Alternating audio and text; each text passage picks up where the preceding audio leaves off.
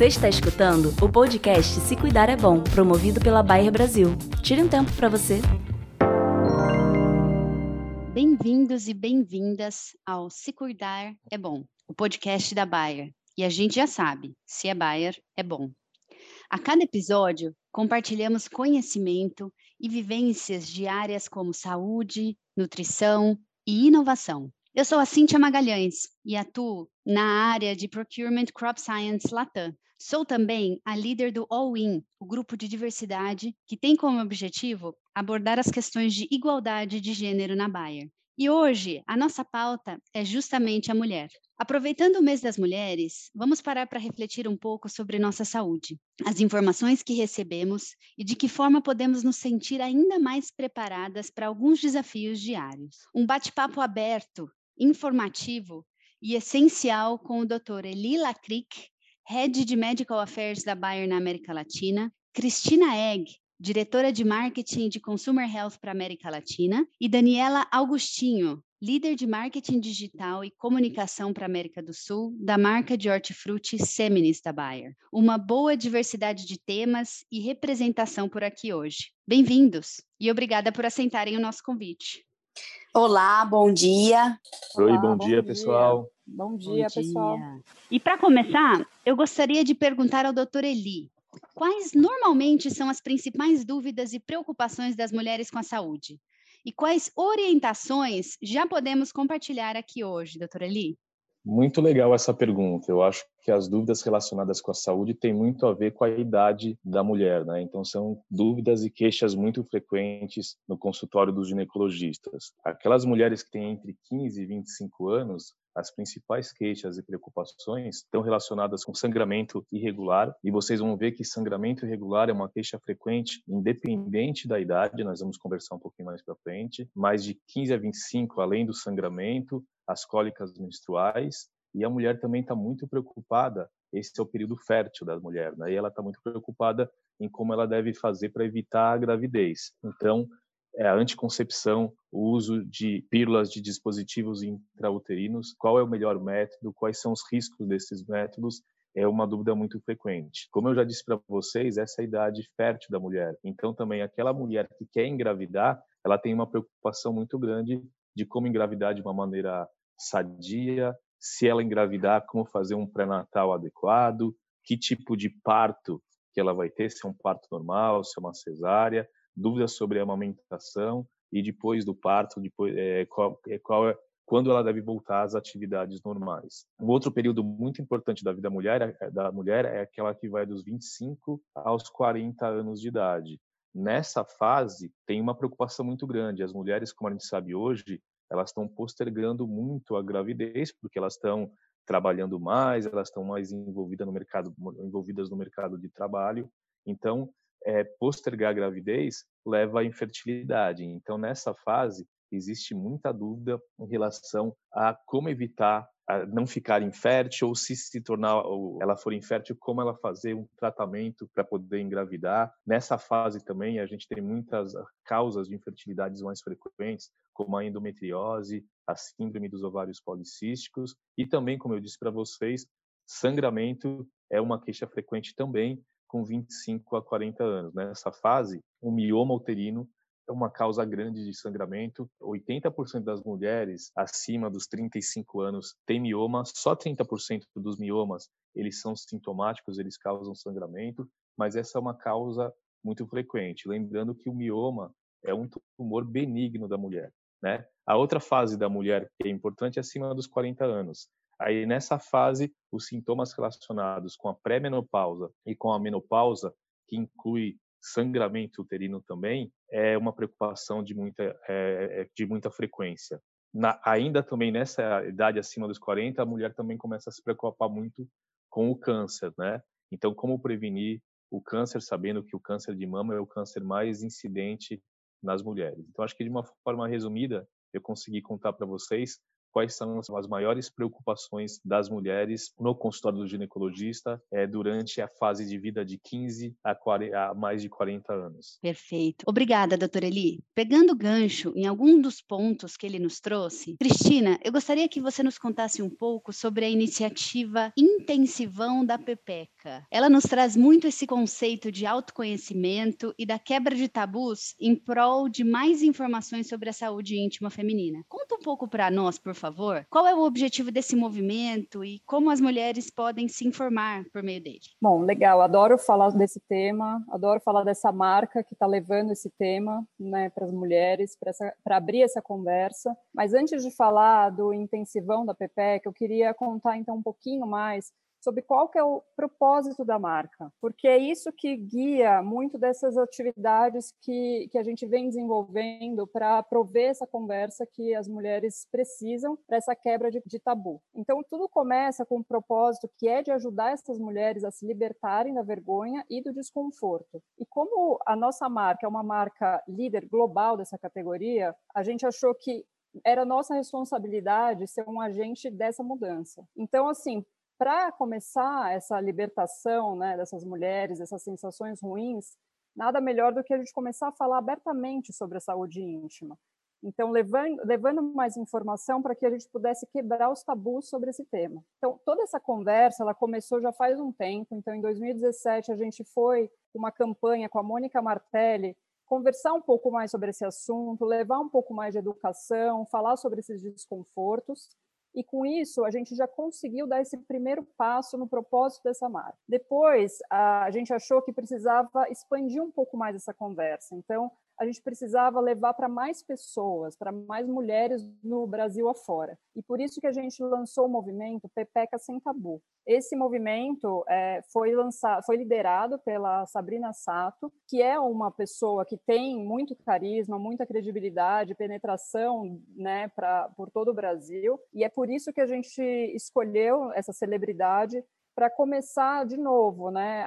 Na verdade, para intensificar essa conversa. Então, de uma forma leve, de uma forma que a gente pudesse, de novo, né, prover esse, essa, esse assunto é, mais de, um, de uma maneira mais normal possível, para que as mulheres elas realmente elas se libertem dessa vergonha e desses tabus que, que tem sobre a candidíase. E agora a gente vai com o intensivão da Pepeca. Então, o que, que é o intensivão da Pepeca? É expandir ainda mais a comunicação, agora falando com as jovens. Então, por isso, a gente escolheu uma plataforma, que é o TikTok, que é onde hoje os jovens estão, né? Então, cada dia é uma novidade, a gente já passou por vários, né, por Orkut, por Facebook, Instagram, agora a gente está falando de TikTok. E lá no TikTok a gente montou uma escola virtual, que tem esse nome, Intensivão da Pepeca, e, e a gente reúne um time de influenciadoras que vão discutir esses assuntos que são considerados tabu sobre a intimidade, sobre a saúde íntima dessa mulher.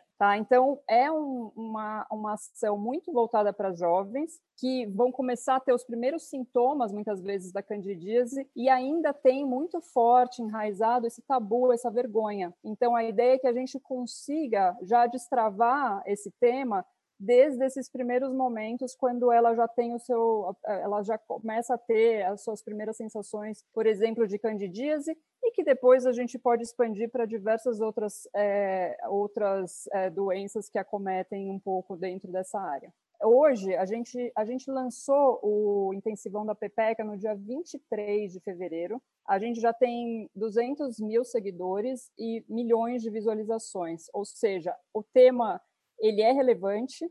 A maneira como a gente levou de uma maneira leve, ela acabou sendo bastante tendo uma aderência muito grande.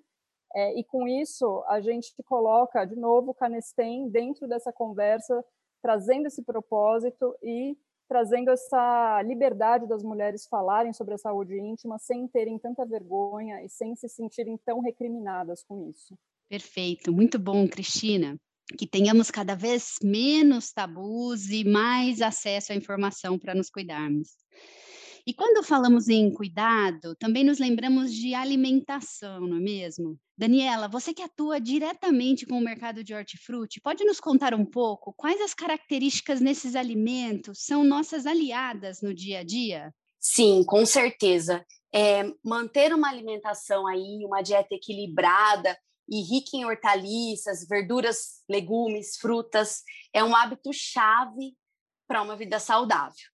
E como comentou o doutor Eli sobre as fases que as mulheres passam ao longo da vida, existem algumas necessidades especiais para as mulheres ao longo dessas fases. Como, por exemplo, durante o período fértil, especialmente quando existe interesse em engravidar, uma dieta aí rica em ácido fólico, que é encontrado em vegetais folhosos de cor verde escura, como brócolis, por exemplo, é, em ervilhas, é muito importante. E durante o período da menopausa, por exemplo, uma alimentação rica em ômega 3, que é encontrado também no brócolis, na couve-flor, podem contribuir bastante para reduzir as ondas de calor. E aqui é, eu gostaria de trazer também uma ênfase especial ao tomate. Os tomates eles são muito consumidos no Brasil e no mundo todo, né? E eles são ricos em carotenoides, inclui aí alfa-caroteno, beta-caroteno e o licopeno. A gente ouve muito falar do licopeno presente no tomate e muitas pesquisas mostram que o consumo desses carotenoides está associado a um risco reduzido de câncer, incluindo o câncer de mama, devido às propriedades que esses carotenoides têm, que esses compostos têm, em ajudar a reparar o dano causado nas células pelos radicais livres. E fica aí uma dica preciosa para as mulheres atentas à sua saúde. Muito bom. Que interessante, Daniela. Muitas pessoas têm receio de não consumir o alimento tradicional e preferem o orgânico. O receio é de que os alimentos tenham resíduos de defensivos químicos e que isso poderia impactar até na gestação. Podemos ficar tranquilas em relação a isso? Excelente pergunta, Cíntia. E eu afirmo que sim, com certeza nós podemos ficar tranquilos quanto a isso. Os defensivos comercializados, eles são devidamente aprovados e registrados. E esse registro pelos órgãos responsáveis é feito baseado numa série de estudos. E esses estudos mostram que não há risco para a saúde e nem para o meio ambiente. E vale ressaltar que os defensivos eles devem ser utilizados somente para as culturas agrícolas para as quais foram registrados, nas doses corretas e recomendadas, e sempre respeitando o intervalo entre essas aplicações. E também o período de carência, que é o intervalo entre a aplicação do defensivo e a colheita. Isso tudo para evitar que haja resíduo tá? Então, com isso, não há motivos para preocupações. Obrigada, Daniela. Eu gostaria de voltar ao doutor Eli, agora para perguntar, até por ser um homem, dentro dessa discussão conosco, o quanto o público masculino costuma participar desse acompanhamento da saúde de suas companheiras ou filhas, por exemplo. E, e quanto eles se sentem é, com a mesma responsabilidade que as mulheres quando falamos em planejamento familiar e contracepção. É, eu acho esse é um tema muito importante. Eu acho que é, tem que participar, né? O pai, eu acho que o, o esposo tem que participar a gravidez, a gravidez não é da mulher, a gravidez é do casal. Então, eu acho que é uma, uma obrigação é, o marido estar tá participando, né? Tem que curtir esse momento, é um momento muito especial, é um momento que vai durar só nove meses, então o marido precisa participar. Na anticoncepção, eu acho que também é uma decisão do casal, claro que sempre respeitando a liberdade de escolha da mulher, é a mulher que, que escolhe qual é o método anticonceptivo que ela tem que usar, né? O médico está ali para ajudar a dizer se aquele método é o mais adequado, se tem algum efeito colateral, algum problema, alguma contraindicação, mas a, a gente tem que respeitar essa liberdade de escolha das mulheres, né?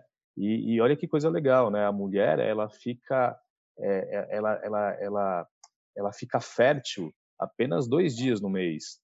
O homem ele é fértil todos os dias do mês, mas quem usa o método anticonceptivo é a mulher. Então, eu acho que, no mínimo, o namorado, o marido, ele tem que estar participando junto dessa decisão, dessa escolha, é, tá ajudando a mulher quando ela decide usar uma, tomar uma planta anticoncepcional ou usar um dispositivo. Acho que é muito importante. E como você também perguntou, na infertilidade, a presença, a, a infertilidade também é um tratamento do casal. A presença do marido, comprovadamente, traz melhores resultados é, para você conseguir é, gerar um filho é, nesse casal que é infértil. A, a, infertilidade também não é da mulher.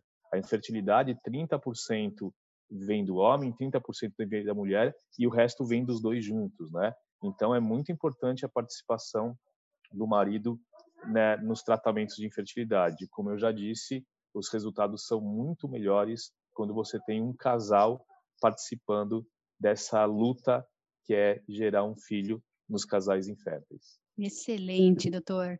O apoio do público masculino é mesmo essencial para que as mulheres se sintam mais donas é, dos seus próprios corpos e com a liberdade de decidir ou não por uma gestação, né? Ótimas, ótimas reflexões. E para e encerrarmos, vocês gostariam de indicar algum material, algum livro, aplicativo, para ajudar as mulheres a criarem uma boa relação com a saúde e, e, e também com o empoderamento, né? Para se sentirem melhor informadas, por exemplo? Posso recomendar aqui que as jovens entrem no intensivão da Pepeca. Tenho certeza que tem muito conteúdo bem interessante ali. Adorei, vou entrar também.